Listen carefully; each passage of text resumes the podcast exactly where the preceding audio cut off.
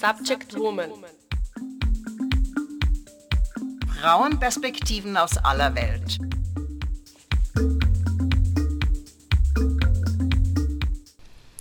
Herzlich willkommen zu Subject Woman. Ich bin Elena Smirnova. I can't breathe. Ich kann nicht atmen. Es gibt Sätze, die den Lauf der Geschichte verändert haben. Dieser Satz gehört definitiv dazu. Den Satz, den George Floyd am 25. Mai dieses Jahres sagte, auf dem Asphalt von Minneapolis liegend, während ein Polizist ihn mit dem Knie im Nacken langsam erstickte. Dieser Satz bringt das fragile, immer wieder zu kippen drohende Gleichgewicht, in dem sich unser auf rassistischen Vorurteilen und Stereotypen aufgebautes Gesellschaftssystem befindet, zum Einsturz. Tausende Menschen strömen auf die Straßen und können diesen Status quo nicht mehr hinnehmen. Diese Welle der Empörung trifft auch mit voller Wucht Österreich. Fast in allen Bundesländern finden zahlreiche Protestaktionen mit dem gleichen Motto Black Lives Matter statt. Man fragt sich vielleicht naiv, warum wir in Österreich solche Aktionen noch brauchen. Was hat das überhaupt noch mit uns zu tun, obwohl die Antwort ganz klar sein sollte? Wenn sich auch in Österreich tausende schwarze Mitbürgerinnen mit den Protesten in den USA solidarisieren, dann vielleicht deshalb, weil sie diesen Satz sehr wohl mitfühlen. Ich kann nicht atmen, weil Rassismus und strukturelle Diskriminierung aufgrund der Hautfarbe auch hier in Österreich zum Alltag dieser Menschen gehören. Und das können und wollen sie so nicht mehr hinnehmen. Darüber sprechen wir heute mit Imoan Kinshasa, Journalistin, Aktivistin und einer der Organisatorinnen der Black Lives Matter Protestaktionen in Wien. In diesem Gespräch erzählt uns Imoan, wie struktureller Rassismus funktioniert und wie es nach wie vor auch in Österreich das Leben von vielen Menschen beeinflusst. Rassismus ist nicht etwas, was nur die wenigen Bösen ausüben. Es ist eben keine Ausnahme, sondern ein gesamtgesellschaftliches Problem.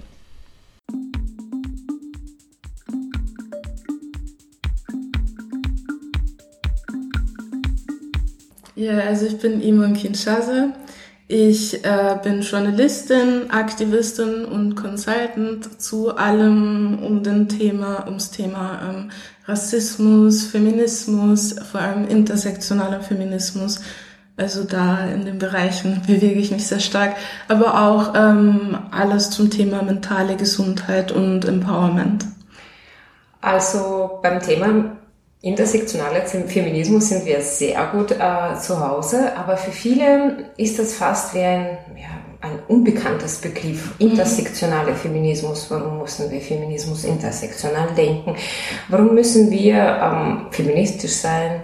Und was bedeutet das? Ähm, könntest du vielleicht ähm, deine Sicht äh, dieser Begriffe ein bisschen für uns erläutern? Mhm. Also ähm, Feminismus, äh, vor allem in äh, mehrheitlich weißen Ländern, ist halt irgendwie für äh, die weiße Frau quasi. Aber wenn man eine Frau ist, kann man ja genauso trans sein, man kann schwarz sein, man kann eine Behinderung haben. Und da kommt eben die Intersektionalität ins Spiel, dass man eben nicht nur die eine Diskriminierung betrachtet, sondern eben auch die andere, weil als weiße Frau kann man ja sehr wohl transfeindlich oder rassistisch sein. Und das hat dann mit Feminismus eigentlich, also aus meiner Perspektive gar nichts mehr zu tun, weil ähm, man kämpft ja eigentlich gegen Unterdrückung und äh, unterdrückt dann selbst aktiv und das passt nicht zusammen. Also Feminismus sollte intersektional sein, denn man kann nur frei sein, wenn alle frei sind. Ich finde, ähm, diese Sicht der Dinge, das entspricht dessen, was ich ähm, sehe. Und ich sehe auch, dass es auch in Österreich sehr oft äh, vergessen wird. Mhm. Wir sprechen über die hm, Frauenthemen, als ob die Frauen schon alles geschafft haben. Und das stimmt schon, bis zu einem bestimmten Grad in Österreich, weil die Frauen eigentlich sehr gut positioniert sind. Sie können äh, wunderbar Ausbildung machen und, und, und, und. Dennoch betrifft das nicht alle Frauen. Und es gibt sehr viele Frauen, die tatsächlich an die Rande der Gesellschaft gedrängt ähm, werden. Ähm, du als, sagen wir so, Expertin in diesem Bereich, wie siehst du die Situation äh, in Österreich? Also ich sehe die Situation momentan sehr problematisch. Äh, du hast ja gesagt, wir haben als Frauen generell ähm, schon viel erreicht. So zum Beispiel eine Frauenquote und das wünsche ich mir halt für andere Bereiche auch, also eine Quote ähm, für Personen äh, mit Migrationsgeschichte vielleicht, eine Quote für äh, Menschen mit Behinderung, weil diese Menschen einfach nicht mitgedacht werden und auf vielen Bereichen halt äh, Probleme haben, zum Beispiel Wohnungen zu finden, Arbeit zu finden, ähm, werden vielleicht äh, auf dem Amt diskriminiert. Also ähm, da muss noch sehr viel getan werden. Vor allem auch jetzt, wenn wir wieder über das Thema Polizeigewalt aktuell sprechen. Es gibt keine Möglichkeit, äh, die Polizei zu verklagen. Also theoretisch schon, praktisch nicht. Ähm, ja, ähm, das heißt, wenn wir jetzt verbleiben wir ähm, bei diesem aktuellen Thema, du hast das angesprochen, das ist dort, wo ich auch ähm, früher oder später mit dir hin wollte, ein sehr aktuelles Thema. Ähm, das berechtigt äh, sehr viel äh, Einklang in den Medien jetzt momentan findet. Polizeigewalt ist kein neues Thema für USA.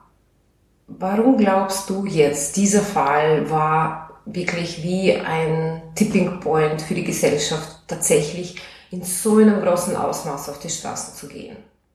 Also ich glaube, das spielt sehr viel die Pandemie mit, dadurch, dass eben zum Großteil Afroamerikaner und schwarze Menschen, die dort leben, eben betroffen sind oder waren durch die Pandemie, glaube ich, dass einfach generell der Unmut schon ziemlich groß war.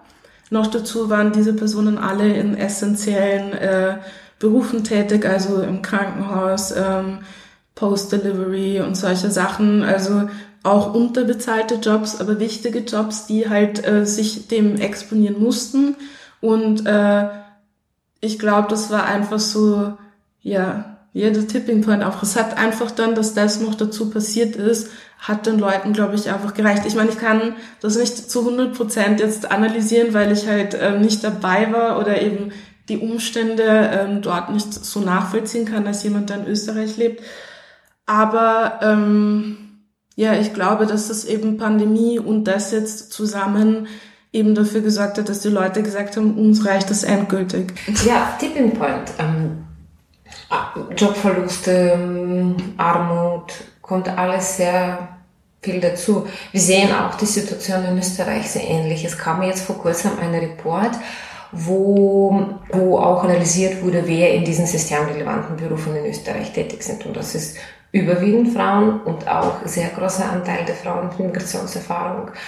Ähm, also ja, eine sehr ähnliche Situation.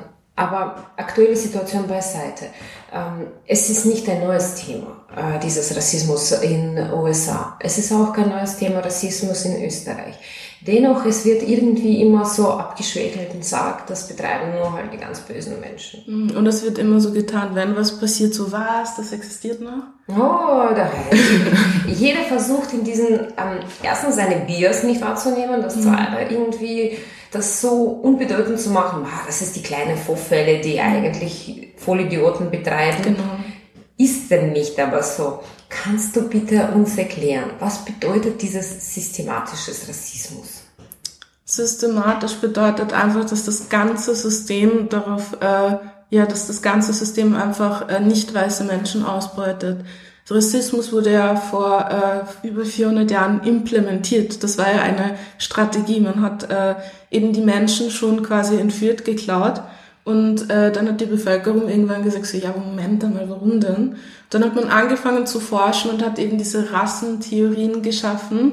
Und äh, weil man eben eine Basis gebraucht hat, zu sagen, warum diese Menschen jetzt umsonst äh, arbeiten sollen, warum sie weniger wert sind.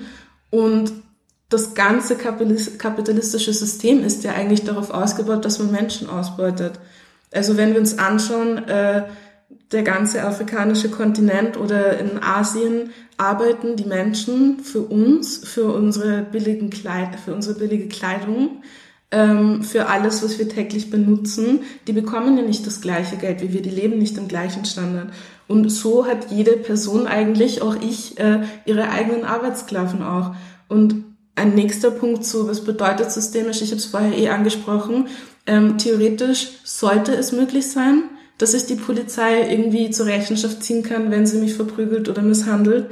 Aber praktisch, eben weil das System rassistisch ist, geht's nicht. Ich meine, die Gesetzesgrundlagen sind ja da. Mhm.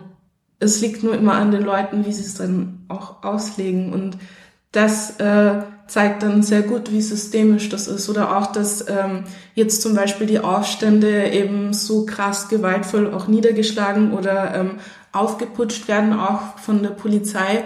Und äh, wer dann noch so alles beteiligt ist, zeigt ja auch, dass das System äh, das verhindern möchte. Das System möchte nicht, dass sich am Status quo etwas ändert, weil das würde für alle heißen, dass das ein bisschen unbequemer werden würde, wenn wir jetzt nicht mehr um fünf Euro ein T-Shirt kaufen können. Mhm. Eigentlich geht es darum, dass jeder Einzelne sich seinen eigenen Privilegien eigen, nur bewusst werden soll. Mhm. Und auf einmal stehen wir da, genau das gleiche wie im Feminismus.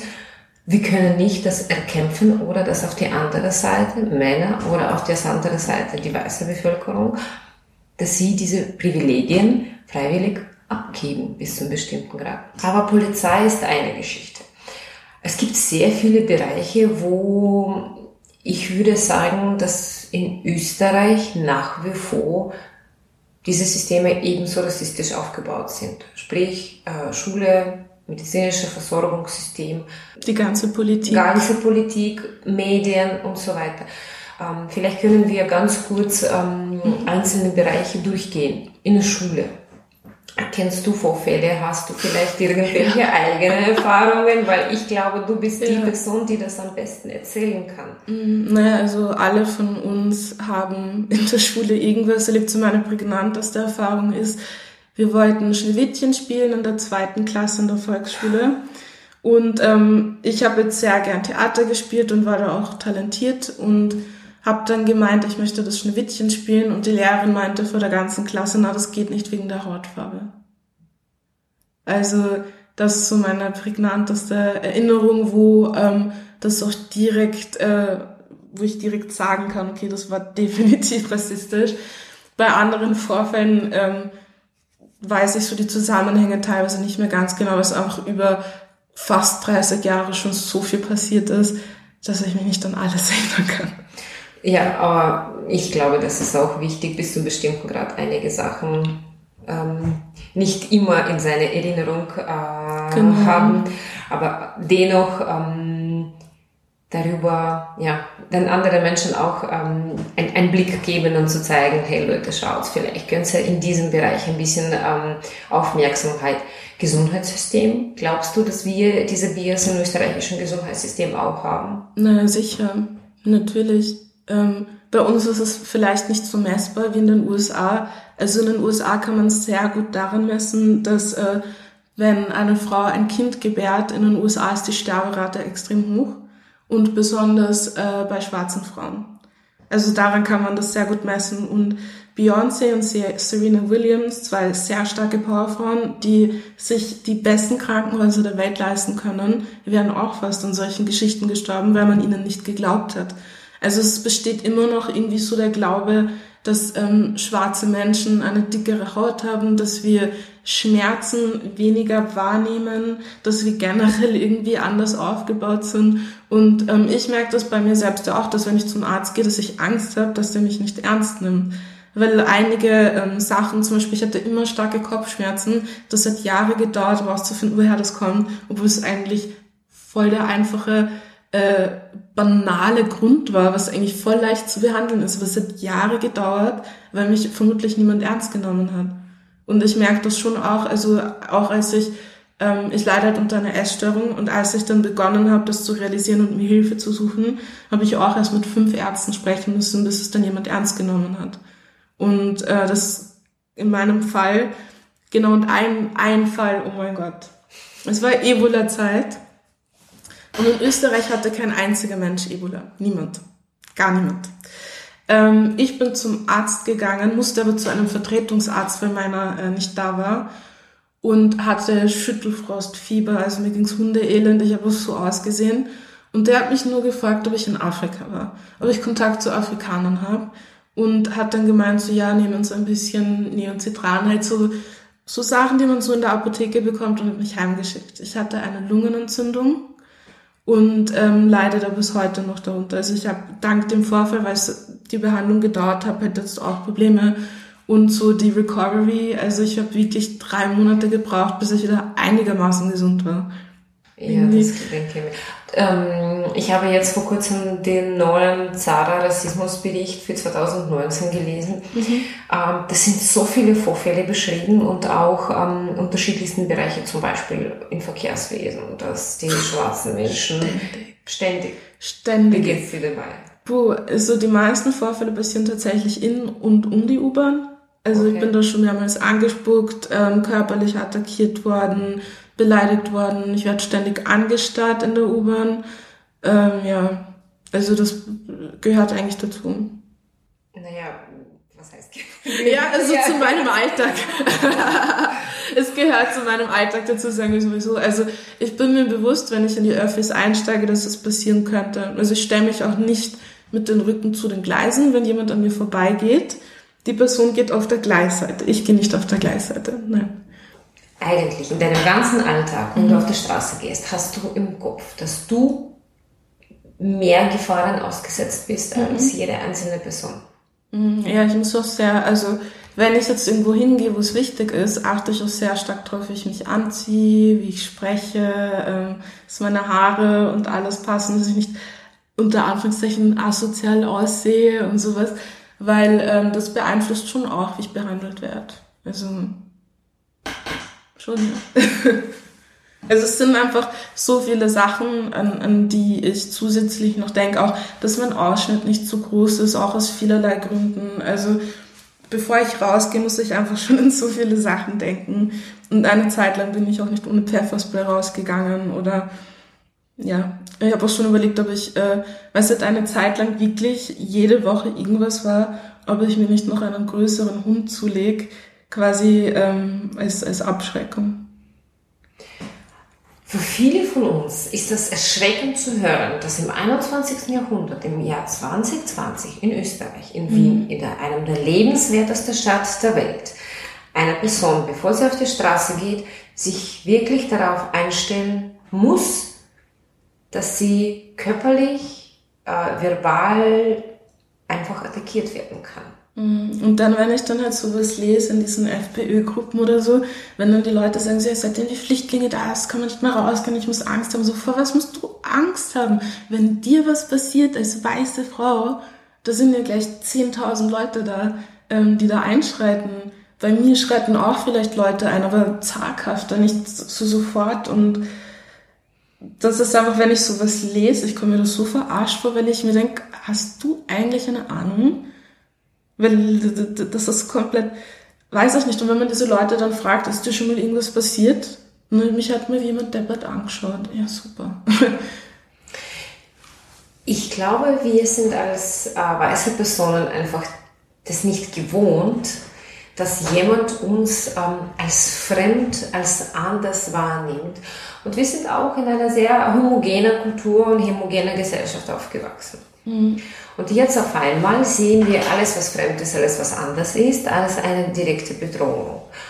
Aber wenn wir sie als Bedrohung wahrnehmen, bedrohen wir eigentlich als genau. Reaktion genau, genau diese Menschen, die eigentlich in Minderheit sind oder eigentlich strukturell wahnsinnig in dieser Gesellschaft benachteiligt sind. Genau, und die Minderheiten, also man redet immer von Parallelgesellschaften, aber ähm, die gibt's ja nicht, weil ähm, weil wir nichts mit allen anderen zu tun haben wollen. Im Gegenteil, ähm, weil wir es schwer haben, in der normalen Gesellschaft wie normale, ähm, als ganz normale Menschen wahrgenommen zu werden. Und das ist halt der Kernpunkt, warum ähm, zum Beispiel schwarze Menschen äh, Events veranstalten, wo halt nur schwarze Menschen dann hin können. Das ist einfach ein Schutz.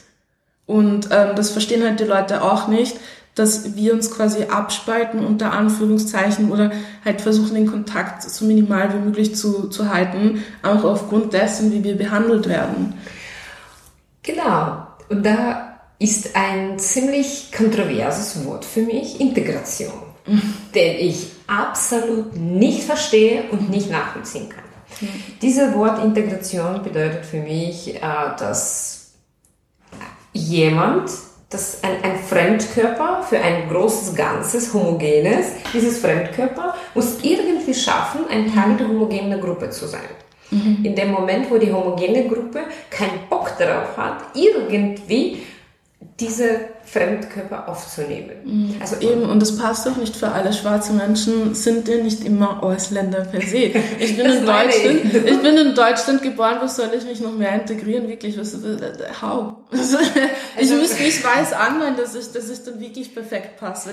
Ich bin dort aufgewachsen, ich habe ich war, ich habe nur in Deutschland und in Österreich gelebt, mein ganzes Leben lang, also wirklich äh, genau die Hälfte in Deutschland und die andere Hälfte in Österreich und da, wie soll ich mich da, ich kann mich nicht anpassen, ich, ich kenne ja nur diese Kultur, das ist ja in mir drin. Wenn ich nach Afrika in irgendein Land gehe, die sagen auch zu mir, du bist Deutsche, du bist Österreicherin, halt so von dem äh, Gewohnheiten und alles.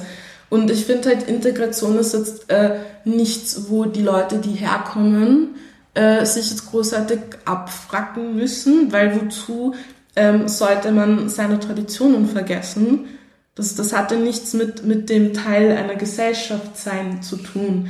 Versus, äh, man hat es ja sehr stark gemerkt oder auch in den letzten Jahren, es gibt kaum äh, ÖsterreicherInnen, die sich äh, mit Geflüchteten beschäftigen oder unterhalten. Und ich meine, wenn man schon mit so einem Grummeln und äh, mit so einer abwehrenden Haltung auf Leute quasi zugeht, wie sollen die sich integrieren? Wenn man das nicht möchte, wenn man keinen Platz macht, dann kann man oft genug, so oft wie man will, sagen, integriert euch.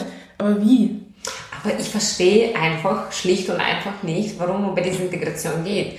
Für mich bedeutet Integration zwei Sachen. Sprache mhm. und Grundgesetz. Sprache und Gesetze. Ja, ich muss Sprache lernen, mhm. weil einfach ich mich unterhalten möchte. Ich genau. möchte gehört werden. Ich möchte fragen, wie es dir geht.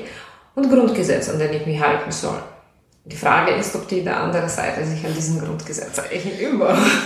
Nicht einmal die, die das Gesetz beschützen sollen, halten sich daran. Also kann man das ja wohl kaum von jemandem, der von woanders kommt, verlangen. Außerdem sind gerade ähm, weiße Menschen sehr dafür bekannt, dass sie sich in Ländern, wo es Korruption gibt, äh, über diese Gesetze einfach mit ein paar Scheinchen hinwegsetzen. Also ähm, insofern finde ich jetzt nicht, dass man sich da so arg als Moralapostel für Gesetze ausspielen kann. Wirklich nicht. Du, ähm, eine Frage. Jetzt verbleiben wir beim Thema Politik. Ich glaube, in der letzten Zeit sehr viel Politik betrieben wurde, die bestimmte, bestimmte Personengruppen oder sagen wir so, das Ganze unserer Gesellschaft spaltet. Mhm. Wie siehst du das? Ja, es ist genau so. Ich meine, wir haben eh letztens drüber geredet, ich glaube, seit der Flüchtlingskrise haben wir wieder zehn Schritte zurück gemacht und die Politik unterstützt das auch noch. Und was mich halt so traurig macht, ist, ähm, dass alle Parteien da mitmachen. Also man kann jetzt nicht sagen, so ja, wenigstens die SPÖ oder die Grünen. Nein, die machen da genauso mit. Die hauen genauso Sachen raus, die eben äh, Menschen wie mir schaden auf lange Sicht. Kannst du ein Beispiel nehmen? Mm, zum Beispiel, was mir jetzt einfällt, dieses Stammtischvideo von Christian Kern damals, wo er ähm, eben diese eine Frau da, weiß ich nicht, eine halbe Stunde lang über Muslime sudern hat lassen. Oder ähm, die Grünen haben ja auch Heimatplakate gemacht oder ähm, wollten eben, glaube ich, auch, wenn ich mich recht erinnere, äh, diese Sicherungshaft und alles Mögliche. Also jetzt gerade auch, wo sie in der Regierung sind, äh, merkt man schon, dass sie sich da sehr stark der ÖVP beugen. Und ähm, das ist halt tragisch, ja. Also die ganze Politik eigentlich und selbst die Menschen, ähm, die ja zum Beispiel, bestes Beispiel Mireille Gosso, kriegt ja auch von ihrer Partei ziemlich viel äh, Mist dafür, dass sie sich für die schwarze Community einsetzt. Und ähm, es gibt einfach für uns auch keine Möglichkeit, uns da irgendwie zu engagieren, involvieren, weil das halt auch eine sehr patriarchale, weiße Struktur ist. Und wenn du nicht kuscht, dann bist du da halt nichts. Und das ist halt problematisch, weil irgendwie die einzigen, die ähm, polarisieren dürfen, sind die Rechten und alle anderen dürfen keine polarisierende Meinung haben. Die dürfen immer nur konformes Zeug sagen. Kommt mir so vor irgendwie. Also die einzig polarisierende Meinung in der Politik äh, kommt irgendwie so aus dem rechten Eck. Und alle anderen haben irgendwie nicht großartig was entgegenzusetzen, weil das gehört sich ja nicht. Sie müssen politisch korrekt bleiben. Genau. Und ähm, das fehlt mir halt auch, dass ähm, ein, ein Bundespräsident zumindest äh, da mal auf den Tisch schaut und sagt, so ja, Wahlkampf, äh, Debatte schön und gut, aber man kann keine Menschengruppen äh, dafür beleidigen. Das, das, das, und das passiert halt ständig, dass, dass Menschengruppen auf deren Rücken Wahlkampf gemacht wird. Und da finde ich, äh, wenn man sonst keine Inhalte bringen kann und sonst nichts schafft außer Korruption, Lügen, Betrug, Stehlen, was auch nicht sonst noch alles, dann hat diese Partei nichts in der Politik verloren. Und leider ist, das die Realität. Und leider, ähm, da sind wir wieder beim Systemischen. Es gibt keine Chance, was dagegen zu machen. Und das System äh, macht ja auch nichts. Also ich fühle mich da sehr verlassen von der Politik. Eigentlich, äh, wenn man sagt, okay, vielleicht ist das ein Ausrutscher und das ist ein Systemfehler, eigentlich, das, aus diesem Beispiel wird nur ersichtlich, wie das System tatsächlich funktioniert. Es ist nicht das System kaputt, sondern sie ist so gebaut. Die Frage ist, was glaubst du, warum? Also das ist eine ganz, ganz, ganz banale Frage, die eigentlich, ich habe da keine Antwort. Warum? Okay, vielleicht ein Teil, Bruchteil dessen, das sind die Medien. Die mhm. Medien, die haben Macht. Macht, die sie gezielt entweder zur Spaltung der Gesellschaft nutzen und die Macht, zum, diese Brücken zu bauen, nutzen sie nicht. Wie siehst du die österreichische Medienlandschaft? Fühlst du dich von der österreichischen Medienlandschaft gesehen, repräsentiert, angesprochen? Ähm, nicht wirklich. Also wenn wir jetzt mal schauen, so selbst als Journalistin, ja gut, ich habe es mir auch selbst ausgesucht, aber ich schreibe meistens über Rassismus. Wenn es äh, irgendwas gibt, dann kommt das irgendwie auch wieder zu mir zurück. Ähm, und so die einzigen zwei, zwei Leute sind es, glaube ich, die schwarz sind in Österreich und in den Medien, die Arabella und eben der äh, Stefan Lenglinger heißt der, glaube ich, ähm, die haben sich auch Shit dafür anhören müssen. Also es ist ja nicht einmal, ähm, wenn die ganzen Medien komplett weiß sind, jede Moderatorin ist weiß, jede Person, die da verantwortlich ist, ist weiß und es gibt einen schwarzen Moderator, das ist dann gleich wieder, also das zeigt ja schon, wie krank die Leute eigentlich sind. So, hallo, das ist nicht einmal repräsentativ, wenn es nur eine schwarze Person gibt, die dort in den Medien zu sehen ist. Und der nächste Punkt ist, dass halt ähm, bestimmte äh, bunten Gratiszeitungen halt irgendwie, keine Ahnung, sämtliche journalistischen Grundsätze vergessen und ähm, ihre Arbeit nicht anständig machen, aufhetzen, pushen für Schlagzeilen, für Geld. Und ähm, ja, die Medien ähm, sehen uns in dem Sinne dann nicht. Nein, oder ja, es wird, es wird das Bild verdreht, zum Beispiel bei George Floyd ähm, hat die Bildzeitung jetzt getitelt, ähm, George Floyd hatte das Coronavirus. Ist das relevant? Was? Ist das relevant? What? Für was ist das relevant? Was ändert das an der Geschichte, dass er von einem Polizisten ermordet wurde? Also, jetzt bin ich auch Und das auf dem Cover. Auf dem Cover. All die Sachen, die man schreiben könnte.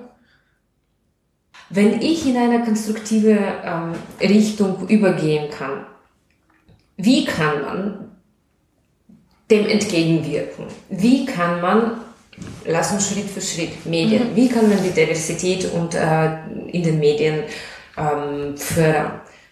Mhm. Bist du für Quoten? Ja. Wie, so, wie noch? Oh, Entschuldigung. Also Quoten auf jeden Fall, weil man sieht ja, wenn die Leute die freie Hand haben, also ich meine, das betrifft ja aber auch generell so die ganze Bevölkerung, dass so Jobs immer so unter der Hand irgendwie, wenn du wen kennst, vergeben werden. Und ähm, ja, ich finde, Quoten sind da äußerst sinnvoll. Einfach, ähm, dass es gewährleistet ist. So, wenn du ein Medienhaus auf einer bestimmten Quote hast, äh, Größe hast, dann musst du jetzt so und so viele äh, Menschen mit Behinderung, äh, Frauen, halt alle marginalisierten Gruppen, so gut es geht, irgendwie mit einbeziehen. Das zum Beispiel. Und es sollte einen härteren Kodex geben und es sollte Möglichkeiten geben, den auch äh, gesetzlich oder sonst wie durchzusetzen dass man dann auch wirklich strafen kann, äh, wo dass es wirklich wehtut, damit das aufhört, weil so die Maßnahmen, die bis jetzt gesetzt sind, wurscht. Das meine ich, dass wir haben eigentlich Gesetze gegen das äh, Verhetzung und so, greift aber nicht. Greift mhm. nicht. Und noch ein Thema, ähm, digitale Welt. Mhm. Digitale Welt, Facebook, Twitter, Instagram, das ist ein Platz, wo sehr, sehr, sehr viel Diskriminierung vorkommt. Es ist ein Raum, der sexistisch ist. Das ist ein Raum, das auch rassistisch ist. Ähm, wie erlebst du das und was kann man dagegen tun? Könnte. Ich weiß nicht. Naja, grundsätzlich sind ja die Seitenbetreiber dafür verantwortlich und die entscheiden sich ja bewusst äh, dazu, bestimmte Inhalte freizugeben oder nicht. Es wird eine Seite gepostet, Männer lol. Männer lol, okay? Es wurde gesperrt. Es wurde gelöscht. Hast du die Geschichte gehört? Es wurde ein Twitter-Account gemacht, das mhm. einfach alles gepostet hat, was der Trump gepostet hat. Mhm. Er wurde nach zwei Tagen gesperrt. Mhm. genau, und da sind wir dann wieder beim Punkt, das ist systemisch. Das ganze System hat ein fucking Problem. Und ja, ich kann nur ab, dazu appellieren, dass halt die Betreiber dieser Seiten endlich mal anfangen, ihr Hirn einzuschalten und es auch zu benutzen. Weil so wie das Ganze moderiert ist, profitiert halt wieder äh, das Patriarchat davon, das weiße Patriarchat und ähm, sonst niemanden. Weil, weil warum sind Rechte so stark dort? Warum können die so viel rumtrollen? Ich meine, wieso kann ich bestimmte Sachen nicht schreiben? Ich werde geshadowbanned. Das heißt, dass man mich nicht markieren kann, dass ich nicht äh, Was? Shadowbanned auf Instagram. Also das heißt, dass es schwer ist, mich zu markieren, es ist schwer, mich zu finden. Es, ist, äh, es werden meine Beiträge nicht äh, in diesem für dich Feed angezeigt und so. Also das ist etwas, das passiert vielen schwarzen Aktivisten. Ich kann deine Instagram-Seite sehr empfehlen, weil ich habe ein Foto gesehen von dir in Dirndl mhm. und ich habe gesagt, gedacht, das ist so genial und das schaut einfach cool aus. Also das Wort habe ich zum Beispiel Geschädoband nicht gehört. Konstruktiv zu bleiben. Wie, wie können wir als Gesellschaft alle zusammen mhm. tun, um dem entgegenzuwirken? Also erst einmal, wenn jemand von seinen Erfahrungen spricht, zuhören. Ähm, wenn jemand sagt, du hier, das war jetzt nicht okay, zuhören. Ähm, einfach zuhören, einfach mal die Klappe halten, einfach mal anerkennen, dass äh, man jetzt mit seinen eigenen Erfahrungen nichts beitragen kann und dass der wichtigste Beitrag ist, einfach zuzuhören und ähm, vielleicht auch zu fragen, hey, kann ich was für dich tun, so speziell. Dann ähm, natürlich die anderen um einen herum auch äh, ein bisschen, ja, accountable halten. Halt, dass wenn man was hört, was rassistisch ist, auch wenn ich jetzt nicht im Raum bin, dass man dann sagt, ich will nicht, dass du sowas sagst, das ist rassistisch. Also wirklich so ein bisschen mehr sozialen Druck ausüben auf Leute, die rassistisch sind, weil das passiert nicht. Und ähm, ja, einfach sich weiterbilden, viel lesen. Gerade jetzt ist viel Content im Umlauf, das so vieles erklärt. Und einfach nicht äh, schwarze Menschen oder POCs mit, mit seinem Bullshit belästigen und wirklich selbst googeln. Man findet alles auf Google. Man braucht niemanden, ähm, der das für einen erklärt, wenn man nicht lesen möchte. Es gibt Programme, damit kann man sich das vorlesen lassen, ganze Artikel. Ähm, also es ist für mich persönlich, ähm, wenn ich mir das so anschaue, die Leute müssen sich selbst mehr damit beschäftigen und aufhören so zu tun, als würde sie das nichts angehen. Weil im Endeffekt, ich persönlich kooperiere mit solchen Leuten nicht. Ähm, es gibt immer mehr äh, weiße Menschen und Firmen, die mit solchen Leuten nicht kooperieren müssen, möchten. Und da muss man sich dann schon im Endeffekt überlegen, ist äh, mein Menschenhass jetzt wichtiger als alles, was ich dadurch verpasse und alles, was mir dadurch entgeht, nur weil ich in einem super veralteten Narrativ denke. Super veraltete Narrativ der nach wie vor in Österreich präsent ist. Was würdest du kleinen Mädchen sagen, die jetzt in der Schule in Österreich gehen und vielleicht sich ausgeschlossen fühlen? Mm, ich würde, was würde ich denn sagen? Was hätte ich gerne gehört? Ne, erst einmal, dass sie toll sind, so wie sie sind, dass an ihnen überhaupt nichts falsch ist, ähm, sondern dass die Gesellschaft falsch ist und ähm, die Schule ist ein schlimmer Ort, also ich will es nicht verallgemeinern, aber die Schule ist für alle irgendwo ein schlimmer Ort. Die Schule ist kein schöner Ort. Schule ist ein super veraltetes Konzept auch, so wie sie läuft. Ähm, da muss man durch. Ähm, ja, was ich halt raten kann, ist, dass man sich außerhalb der Schule, so wie man sich außerhalb der Arbeit ähm, eben einfach seine Leute und seine Kreise sucht, ähm, wo man als Mensch angenommen wird und die Schule einfach nicht zu ernst nehmen, weil die Schule ist nicht das Leben. Das habe ich danach auch gelernt. Und ich muss sagen, so nach der Schule, also alle Leute, die ich so jetzt toll finde, die ich um mich habe, die habe ich nach der Schule, außerhalb der Schule irgendwo kennengelernt. Weil das ist halt auch ein Setting, da wird man mit verschiedenen Leuten zwangsweise zusammengebracht und da muss man einfach leider durch. Ich, ich würde mir wünschen, dass ähm, die Schulen an sich arbeiten. Ich würde mir wünschen, dass die Schulen da Maßnahmen ergreifen. Wie, wie könnten diese Maßnahmen ausschauen? Wie kann man die Schu Schulen tatsächlich mhm. als ein rassismusfreier Ort machen? Na, die Lehrer äh, müssen ja zu allen möglichen Fortbildungen. Ja. Und das sollte eine davon sein. Es sollte Teil der Ausbildung ähm, zur Lehrerin werden. Und es sollte auch immer wieder überprüft werden. Es sollte Projektwochen geben. Ähm, es sollte einfach viel mehr mit dem Thema gearbeitet werden.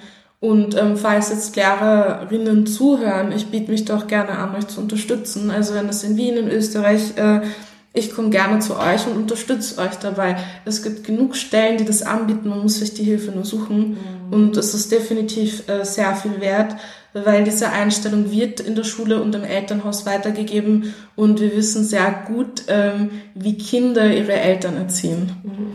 Weißt du, weil es ist das, ähm, es wird einfach nicht wahrgenommen, dass sie rassistisch sind. Das ist das Problem, mhm. weil sie glauben, dass das, was ich nicht weiß, sehe ich nicht. Und wenn ich selber nicht meine eigene Bias erkenne, mhm. weiß ich auch nicht, dass ich mhm. diese Hilfe suche.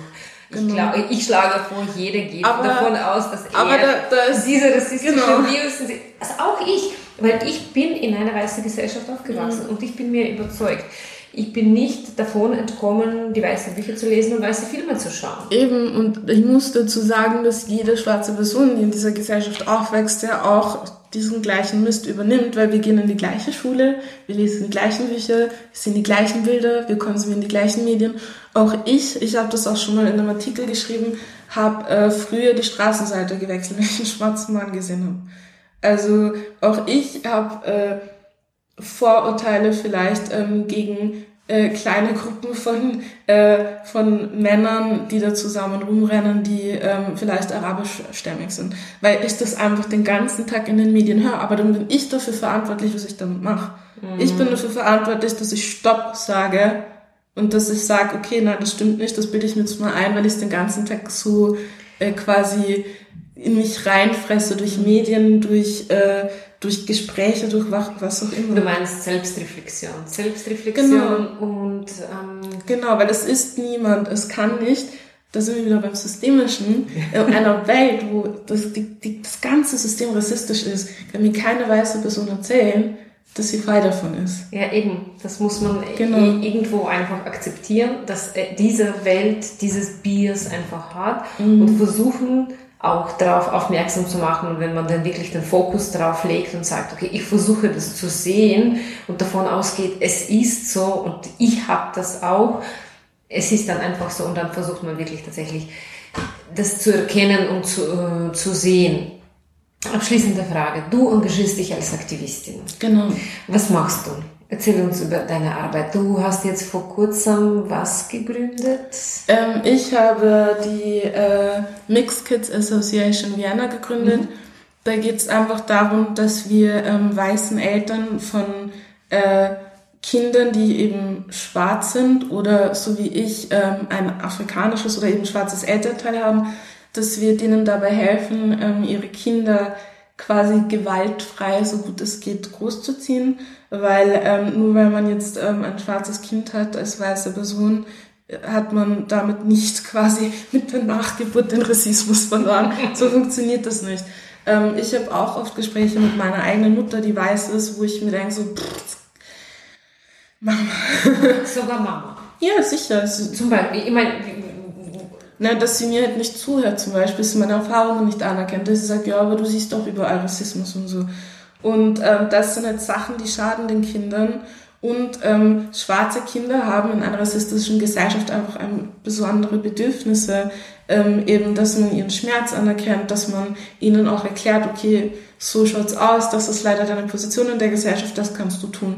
Einfach, dass man sie empowert, dass man ihnen das Werkzeug dazu gibt, dass sie sich in dieser Gesellschaft zurechtfinden. Aber natürlich auch so Sachen wie Haarpflege, ähm, weil so bei uns gibt's einen Witz. Man erkennt ähm, die Kinder mit den weißen mitteinander Haaren. Wieso? Ja, weil die mal irgendwie aussehen. das ist ein, ein Running Joke bei uns, aber stimmt leider. Und ähm, ja, solche Sachen und einfach auch vernetzen. Weil ich hätte mir als Kind auch mehr Kontakte zu anderen schwarzen Kindern gewünscht, aber das hatte ich nicht. Und ähm, das sind dann so Punkte, wo ich mir gedacht habe, okay, ich habe diese Plattform und kann sie dann nutzen, dass zumindest andere Kinder ähm, so in einem anderen Narrativ aufwachsen können. Darf ich dir eine Frage stellen? Sag mir, wenn sie unbequem ist, aber wenn du über die Haare gesprochen mhm. hast, die Beauty-Industrie. Beauty-Industrie. Sie ist weiß. Das ist, das Witzige ist, ähm, für mich ein Make-up zu finden. Also jetzt ist es schon leichter, aber so vor ein paar Jahren war das noch unmöglich, dass ich so ein 10 Euro Make-up kaufen kann. Und viele Firmen bieten das auch immer noch nicht in meinem Hautton an. Aber ähm, so ein, eine Firma, das war vor ein paar Jahren, die haben Werbung mit einer äh, Dark-Skin-Frau gemacht, also wirklich sehr, sehr dunklen Frau, ähm, bieten aber kein einziges Produkt für die Haut dieser Frau an. Sie machen Werbung mit unserer Haut, weil die Farben, also so Lidschatten, Lippenstift und so, kommt natürlich äh, wahrscheinlich besser raus auf den Fotos, aber bieten kein einziges Produkt an, das diese Person außer den Lidschatten halt dann irgendwie nutzen kann. Und what the fuck? Genauso ähm, in Geschäften, ich kann meine Haarpflege nicht im DM oder im Biber kaufen. Ähm, bis heute haben sie es nicht geschafft, dass zumindest äh, ein oder zwei Produkte anbieten, obwohl es so viele Menschen gibt.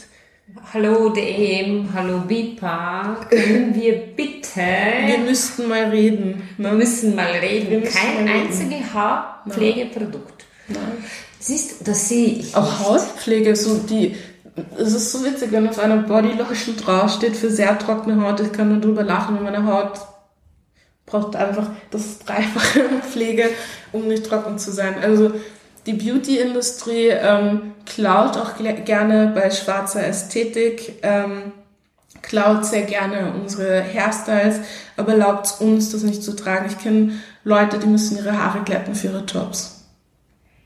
Ja, oder zum Beispiel Kim Kardashian, die macht dieses, Doch. wie heißt denn das? Cultural Appropriation. Genau, wo mhm. sie sich als Schwarze darstellt, dennoch die ganzen Privilegierten, die Weißen genau. benutzt das ist die Welt, in der wir leben. Und das ist etwas, was ich täglich sehe. Und wie soll ich mich dann fühlen, als würde ich hier irgendwie dazugehören? Wie soll ich mich damit identifizieren?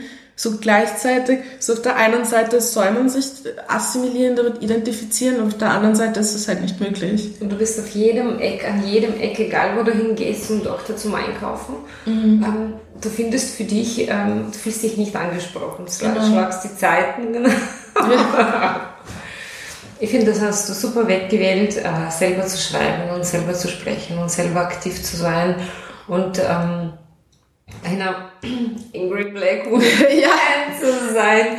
Ich finde, das ist der einzige sehr, sehr, sehr bewundernswerte Weg, den du gehst und mega Dankeschön für deine Zeit und dass du heute wirklich Mut hast, äh, darüber zu sprechen und dass ich heute bei dir zu Gast sein dürfte.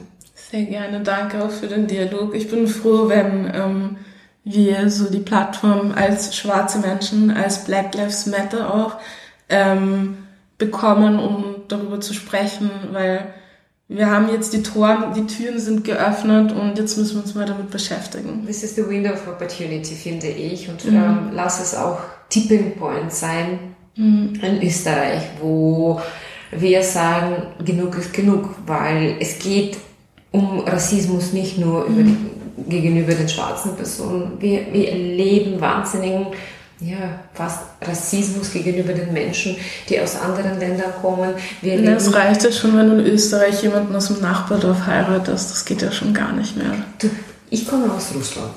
Ich wohne seit zwölf Jahren in Österreich. Aber ich werde immer, immer äh, gesagt bekommen, du bist aber eine gute Ausländerin. Mhm. Und ich sage, glaubt ihr wirklich, wenn ihr mir das sagt, dass ich das als Kompliment wahrnehme? Erstens sagt zu mir, ja. betonst du, dass ich Ausländerin genau. bin und zweitens äh, artikulierst du, dass es schlechte Ausländerinnen gibt. That's it. Also, danke dir. und jetzt wirklich eine aller, allerletzte Frage. Wo kann man euch finden? Wie kann man euch unterstützen? Wo kann man sich ja, mit euch in Verbindung setzen? Also grundsätzlich äh, Black Lives Matter, die Organisation findet man auf Instagram und auf Facebook, Black Lives Matter Vienna. Ähm, man kann uns dort eben über PayPal unterstützen. Ähm, man kann auch einzelne Aktivisten unterstützen. Also ihr könnt auch die Aktivisten einfach direkt anschreiben, so hier kann ich dir Geld schicken, dies, das, jenes. Ähm, ja, und ansonsten unterstützt äh, man uns sehr gut, indem man unsere äh, Inhalte eben teilt, unser Content teilt und ähm, ja, doch, ich glaube, das, das ist mal so eine gute Maßnahme, was man so machen kann. Na was, dann werde ich auch in der Beschreibung zu dieser Sendung alle weiterführenden Links und Informationen selbstverständlich auch bekommen. Danke dir. Dankeschön.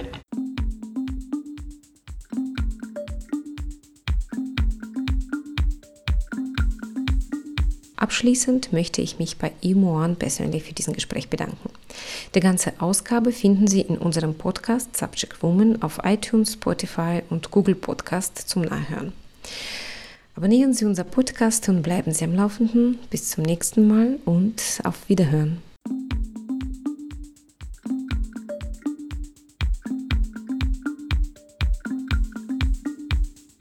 Subject Woman Frauenperspektiven aus aller Welt.